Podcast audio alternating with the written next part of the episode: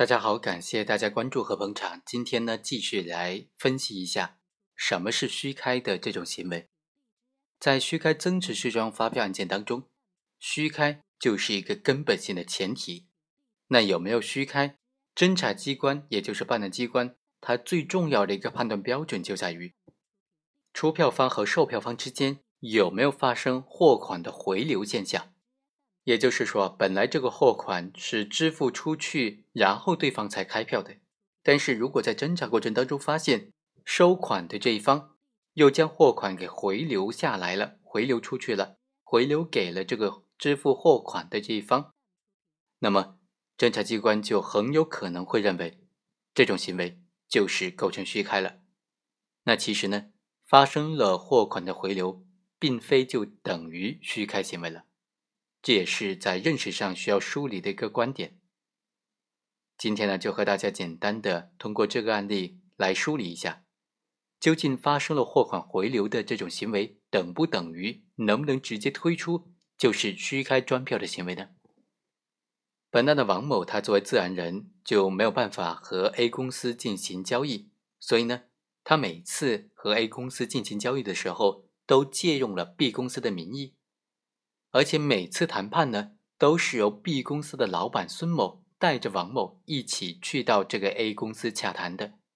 最终呢，他们下单也都是以 B 公司的名义向 A 公司下单采购的。在这个案件当中呢，A 公司收到了 B 公司的货款，就出现了这种大部分资金回流到 B 公司老板孙某的账户这种情况。办案机关就认为呢，像这种货款票不一致的情况。就是虚开的行为，所以呢，对他们进行了深入调查，指控他们构成虚开增值税专用发票的行为。企业这边呢，他们对于这种货款回流就有自己的解释了。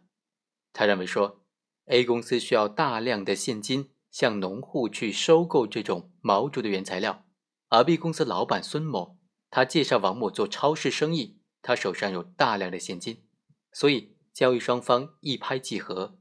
B 公司订货之后，大部分用现金或者是跟账户进行结算这个货款。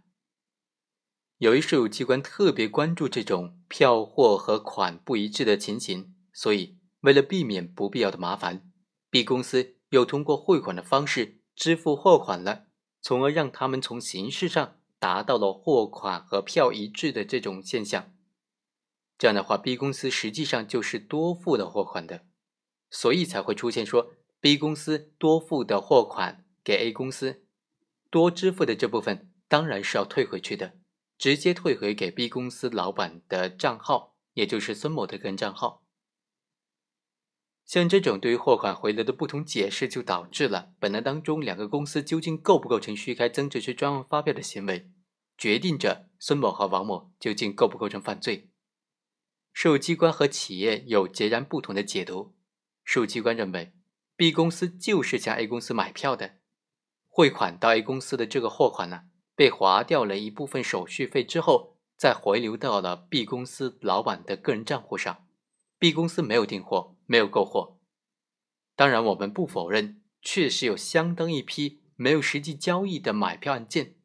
当事人之间的操作手法就是这样子的。但是，在各方都没有确凿的证据能够支持己方对事件的解读的时候，对于资金回流现象的解读的时候呢，当然应当按照刑法的规定，